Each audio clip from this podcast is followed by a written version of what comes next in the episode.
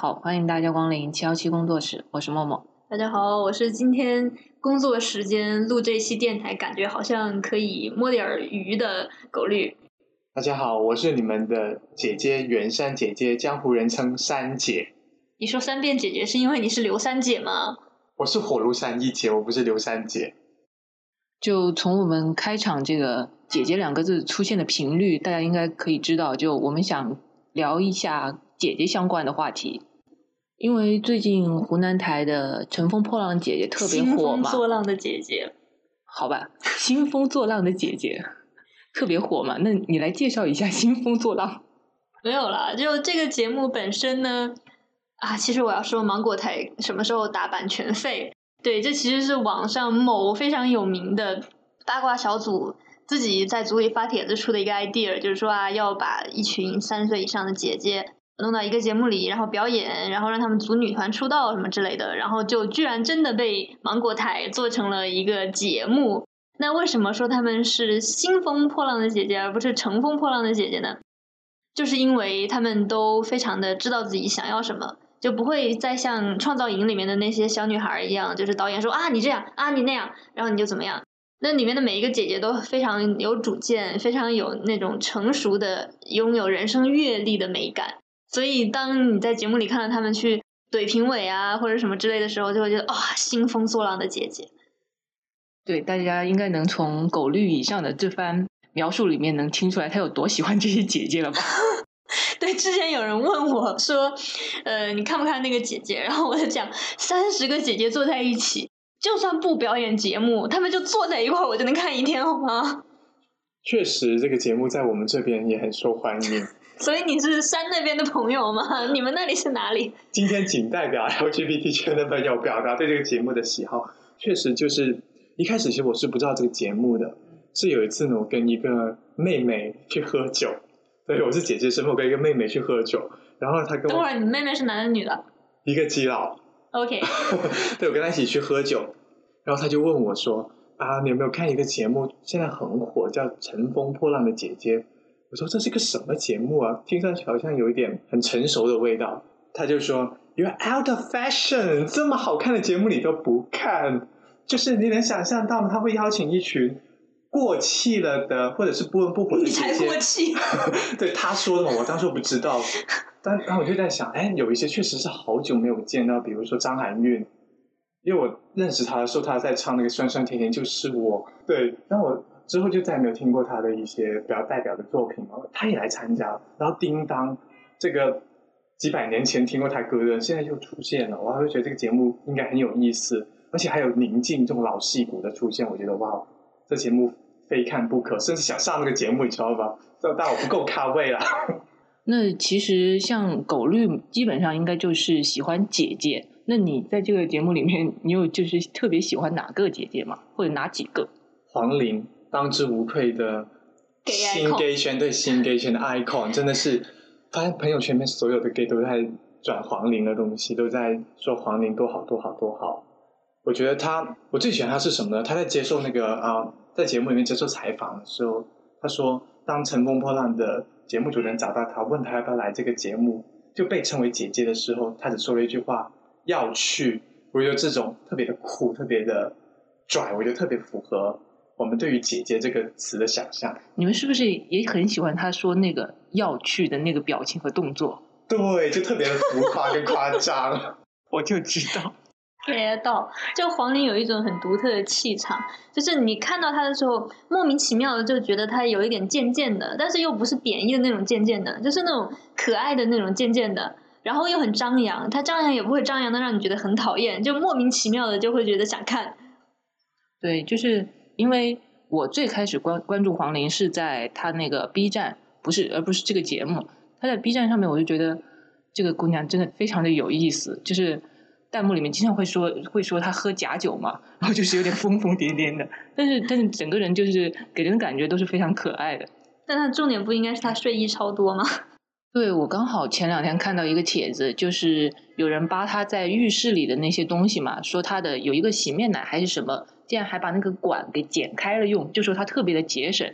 然后下面有人跟帖就说，可能钱都用去买睡衣了吧？你看他的睡衣就从来没有重样过。然后也有很多人就是在那里求同款。其实除了黄龄之外，还有另外一位，但我不能理解为什么这么多男同志很喜欢，就是张雨绮。很多人说这是一个比较直爽的人，说他比较敢说敢言，但又不是那种让你觉得很讨厌的那种。对，很多人就很喜欢张雨绮。啊，我完全可以理解为什么大家喜欢张雨绮。首先，他说话特别的直接，而他的直接不是让人讨厌的那种直接，他是那种就是真的就是不过脑子，想什么就噔噔噔往外说的那一种。然后这样的人，你就会觉得他没有心机啊，然后就会觉得他就是经历了这么多，在一个鱼龙混杂的娱乐圈，能够保持这样的心态，然后还能够到现在都还有戏演。对啊，你看他录姐姐的时候，还每天下墓呢。其实我个人的话，会觉得张雨绮有点吵了。如果说直爽啊、直接的话，我可能会更加喜欢宁静那个样子的。就一开始我不晓得为什么宁静姐就是这么大咖位，曾经演过《孝庄秘史》，哇，这么有王者风范的一个女人会来这个女团的节目，要做一个女团。而且一开始我会觉得她有一点点装或者怯场，她在那个。场上面感觉是有点盯住，这也是放不开的。但直到他唱那个《兰花草》，我对他完全改观。我觉得他不仅是演戏好，我觉得他舞台表演的话都特别有魅力。尤其是他跟阿朵他们呃跟袁咏琳一起唱那个《兰花草》，他们三个人的和声，所以我觉得他是厉害的，他是有料到的。其实宁静最开始在这个节目出现的时候，后面就有网友评论嘛，就说他像个甲方，感觉是来。不是说我来参加某个女团，是我来选我的女团这种感觉。对，就各种啊，我要美女，然后什么之类的，就有很多自己的标准。而且就我特别喜欢看他怼导师，就人家问他说你想成团吗？我不想，搞到就三四个导师全部都懵了，就这话怎么接？而且就因为他虽然有很强大的气场，但是那他那个气场不是就没有什么攻击性，你可以看到他。对其他人都是很友好的，然后虽然话很少，但是真的碰到他喜欢的人，他也是很欣赏、很愿意去鼓励人家。包括那个黄圣依要上场之前说很紧张啊，什么比不过袁咏琳啊什么之类的，然后静静姐就跟他说：“你就是你啊，你就是你自己啊，有什么好比的？”就虽然听起来很霸道，但是就是很暖心，完全可以理解为什么大家那么爱他。对，其实我觉得这也是。姐姐们比较不同的一点，因为其实在这个节目里面，可能有很多人一开始是抱着看这么多女女明星凑在一起可能会撕得很厉害去看的，或者是希望他们吵架啊什么的。因为我记得当时里面有个姐姐，她就说她参加这个节目回去之后，有很多人问她最喜欢问她的一个问题就是说：“你们有吵架吗？”她说：“我们真的没有吵架。”然后万茜有一次在一个节目中间采访，她也说嘛，她说。我们都是女人，女人是可以帮助女人的。我就觉得这些姐姐们，就是可能跟一些小女生比较不一样的点，就在于她们自己会有自己独立的思想，而且她们自己会成为一个独立的个体，并且觉得可以是相互帮助的。当然会有竞争，但并不是说一定要去拉踩对方这样子。是，我觉得里面也看到他们有很多很多观点不一样的地方呀，或者有的人能把话说出来，有的人就憋得很难受啊。但是。基本都是属于正常的业务探讨的范围，不会说因为我这儿有一个，我觉得这句要这样唱，你觉得要那样唱，然后两个人观点不一样，吵完之后下来就我也不理你，你也不理我，就不会有这种比较幼稚的行为。所以我觉得这个节目所散发出来的就是一些成熟的女性的个性的魅力。我觉得他们之所以会被这么多人喜欢，包括我自己也很喜欢，原因其中很重要就是他们是老江湖了，很多人背后都有。啊，很多出名的作品，比如说《叮当》啊，它有很多好听的歌。然后啊，黄龄她也有很多什么嗨歌，这也有很多好听的歌。所以我觉得他们都是带着作品来，都是带着大家能够知道这个人，知道他的故事。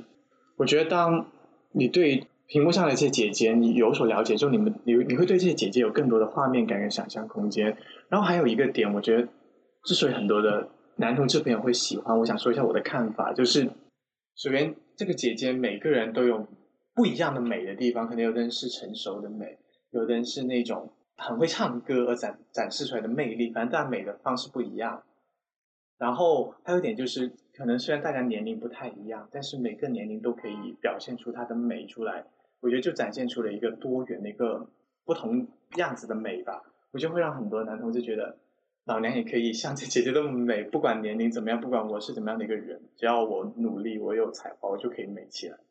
而且我觉得这个节目让很多姐姐有了一个出柜的机会。我这里说出柜不是指性倾向，而是个性上的一个出柜。因为我们可以看到节目里有好几个姐姐，就是以前的时候，不管是经纪公司的意思还是其他什么的意思，就是在扮演一个可爱的那种角色，像那个金莎呀、袁咏琳啊，包括张含韵啊，之前大家想到他们都是啊可爱玉女什么之类的，但到了这个节目里，我们就可以看到他们其他的面相，然后我会觉得说。在这样的真人秀里展示出来的面相，会比过往的那些音乐啊什么之类展现出来那些可爱要更接近于他们真实的自己。其实你说的这一点，我好像有看万茜她在解释为什么她要来参加这个节目的时候，她也有说，她说她演了这么多年的戏，其实她演的很多东西也是有一定的模式了。她说，我觉得现在也是到了时候能够展示一部分就是真正的自己出来了。万茜真的在鸡圈非常的红。是哪个鸡？两个吧，我觉得都都有吧。确实，我觉得在这个节目里面，姐姐我觉得有两个方面的气，一个是烟火气，一个是烟花气。就他们在私下看他们聚餐的时候，他们能吃到吧吧吧唧嘴，有些会吧唧嘴，然后可以吃的特别的不需要太注意形象，吃的开心就好。但你在台上的时候，老娘该正经该啊表演的时候就特别认真去表现。我觉得这是哇，让人觉得。他们两种气质都可以做得很好，都可以兼具。对，其实我觉得就是这些姐姐在私底下其实也不是说太有包袱或者是什么样的，比如说什么敷着面膜吃火锅啊之类的。我觉得这也是这个女团跟其他的女团真人秀最不一样的地方。就之前也有朋友推荐我去看一些更年轻的女团的真人秀，然后我看了可能二三十分钟就看不下去了。就一方面是很吵。真的太吵了，就他们每个人都叽叽喳喳、叽叽喳喳，有无数的话要说，然后说的话又不是很能戳中我。然后第二就是业务能力不行，第三就是他们台上和台下是一样的，而这个一样，并不是说业务能力很强那种一样，而是就都非常生活化，你根本就看不出来他们真的是艺人。这也是我觉得青春靓丽型的青年偶像和姐姐们的一个比较大的不同。我其实我同意的。因为可能那些小妹妹们，她们的阅历是少的，她们可能顶多就是练练舞、唱唱歌，她们所有的那种能力都是只是在表演或者是那种专业技术上面，但是人跟人之间的交往或者是啊一些故事的积累是非常少，也不像那姐姐，你看宁静知道这个人是吃过大茶饭的，见过大风大浪的人，什么场面都见过，所以。我还我还是回到那个我最喜欢的场面，跟他们一起吃火锅，我觉得那简直就是名场面，姐姐们的名场面。就其实我作为端菜小妹，我在旁边我都不想走，你知道吗？如果我有幸可以在旁边端菜，我就坐在那边狂听。然后他们就没菜吃了。其实，其实我觉得就是青春靓丽型的女团，可能更偏向于养成系的，就是你看着他们一步一步长成什么样。但是呢，现在的姐姐们呢，她们是我已经是这个样子了。但是我们只是为了聚在一起，能够出现一个更好的样子，或者是更强的样子，就是在可能是会让我自己会有更多方面的延伸，或者是在我已有的基础上更加有一些更深度的延伸，这样子。我觉得就兴风作浪一样，也是一个养成系的节目。就刚来的时候，所有人都是很不服气的那种状态，就是啊，我已经是我的世界里的女王了，你。凭什么还给我评委，还要什么打分，什么乱七八糟的？但是慢慢的，他们逐渐能够去适应这样的一个节目的安排，能够适应说，啊，我要我要去磨掉自己的一部分的棱角，去融入这样一个团队。我觉得应该是这么讲，像那些更年轻的那些团呢，可能他们的养成主要是集中在业务能力这一块儿。而这个姐姐们呢，她们的养成其实更多的是在团队协作这一块儿。但其实这中间有一个呃，我觉得必须要被看到的点，就在于为什么这么多在各自的领域里已经非常优秀的姐姐们愿意去做这样一个真人秀？这这个真人秀其实真的胆子非常非常大。你把一群已经功成名就的人拉出来，然后又要打分又要淘汰，就多少人丢得起这个脸？为什么他们愿意出来丢这个脸？就其实很很大的一个原因就是里面有非常多的姐姐，可能即使她以以前有非常好的音乐作品或者有很好的影视作品，那她现在也接不到新的戏，出不了新的歌了，因为我们的影视圈里没有给这个年龄的女性的比较好的角色。你可能过了一个年龄，你就只能演婆婆了，但有又有多少个婆婆可以演呢？所以我觉得这些就是挺重要的一些东西。对这个节目，其实我在网上有看，有人讨论说。这个节目其实是给了所有的姐姐一次就是再重新出镜的机会，就是给了他们这个工作的机会。因为在娱乐圈的资源分配不均啊，然后即使他们本身有自己的资源或者是什么的话，到到了所谓的三十加的年龄之后，都会就是很难再去拿到一些新的作品。去年是我忘记是谁了，就是一个女明星在一个颁奖典礼上。领奖的时候，她就说类似的言论，就是哪怕我演的这么好，但我现在除了婆婆，我也演不了别的了。所以，这个娱乐圈是不是要对女明星友好一些？对，因为其实去年有一个那个影展嘛，就是 First 影展上面，姚晨、马伊琍还有另外两个女明星，我不太记得了。他们当时就也有说出，就是所谓的中年女明星的困境嘛，拿不到更好的戏了。其实我平时是不看综艺的。那这个姐姐是我非常非常少看的综综艺之一。为什么我会想要看这个综艺？我觉得它跟很多综艺不一样的地方就在于，这个综艺的话，它是有梗在、有料在，它是一群我觉得情商、智商水平都比较强的一群人在做的一个节目。而很多的一些节目，它可能纯粹只是让大家哈哈笑。所以我觉得这个节目它不仅是让大家能够欢乐笑些，其实还能够。我觉得它能够给我带来很大的共情，就我觉得我其实也快接近三十岁了，但是我看到这些姐姐，你这个离三十岁最远的人，我其实也快三十岁，我看到这些姐姐，我就会有跟他们有很多相同的的一些感受的这些故事。确实也有很多网友就是在看了这个节目之后，就说我好像也没有那么害怕变老了。它其实还有一个设置特别有意思，就是它会有大众评审，但是呢，那五百名大众评审全部都是女生。其实我一开始是没有发现，后面墨绿告诉我才知道，哎，反正真的都是女生哎。我想凭什么？明明很多 gay 都喜欢的呀，为什么没有男生评呢？但就后面我想一下，还挺有意思的，有女生来评女生，因为中国有句俗话叫“女人何苦为难女人”，就是因为女人很喜欢为难女人。那么这次就找女人来做评委，这个会是怎么样什么样的一个考量呢？我看了现场的，我后面回看现场的一些表现，我觉得。这是一种可能女性跟女性之间的一种互相的鼓励，就尤其看到有一些女生她们在欢呼为为姐姐加油，我觉得那个瞬间，那是一种可能我没办法 get 到的女人之间的鼓励或者女子力的那种感觉。就其实宁静有一个话，我觉得就挺能说这个感觉的，就是她说她要组一个女团，然后这个女团最后的结果就是女人都想成为他们，男人都想娶她们。其实，其实这个就能说明一些问题。我觉得下面更多的女生可能看到的感觉就是啊，我以后也要这样，就是我我也不要，就是我哪怕五十岁，我也要像钟丽缇那样，就看起来很有活力啊，很自信啊，然后生活又过得很好呀，很有幸福感，很有满足感的那种状态。确实是，我在想，哇，钟丽缇这么年轻的吗？我也想像她一样。如果我五十岁有她那么一半年轻，我就觉得。完全足够。首先，你要在十点钟就开始睡觉。做不到。那不就得了？不过，我觉得其实也许也会有女生想被这个女团娶吧。对呀。我发现身边很多的拉拉朋友，他们都很喜欢这个节目，尤其特别喜欢万茜。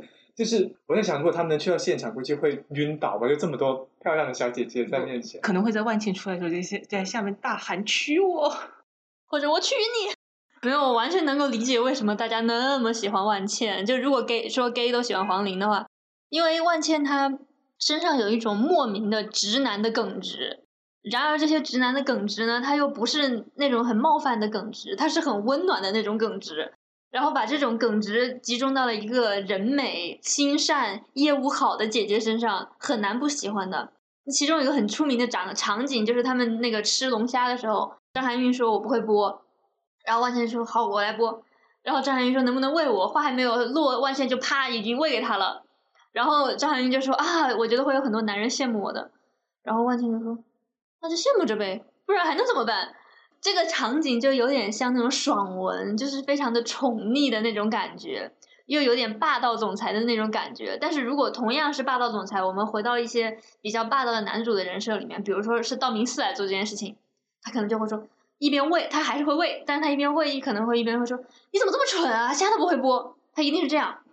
所以这两两种人的表现是完全不一样的。男性的这种霸道总裁里面更多的是有一些攻击性，所以多少会有一些人觉得不舒服。虽然我相信一定有人喜欢，但是万茜的这一种就没有人会觉得不舒服的吧。所以一定会被喜欢。觉得万茜她是有英气在的，在 B 站上面有一个叫红妆，就是她跟贾玲啊拉成了 CP 的一个视频，就是在那个视频里面，万茜是一个很英气逼人的将军，贾玲的话像风尘女子吧，就是让人觉得啊是那种特别的经历红尘的那种女子，然后他们两个搭配在一起，你就感受到哇。一个特别灵活的胖呃，一个灵活的胖子特别的柔美，而一个呢就是特别英气的万茜，两个人搭在一起还可以。我我觉得万茜其实跟贾玲一样是一个百搭 CP 组合。嗯，贾玲是言承旭的，贾玲是我的，想得美！你要和言承旭整吗？争。因为贾玲，哦不。因为姐姐太好聊，一不小心聊超时，我们下期再见。娱乐记者的采访，一顿刻板的开场，在意淫男友和裙装，千人一面，万人一腔，凝固的气场，敬请原谅。少女感高放，雕刻标准形象，保持独有的锋芒。偶像，还我的狂妄，还我的荒唐，打翻青春的鸡汤，管你的脸放不放大。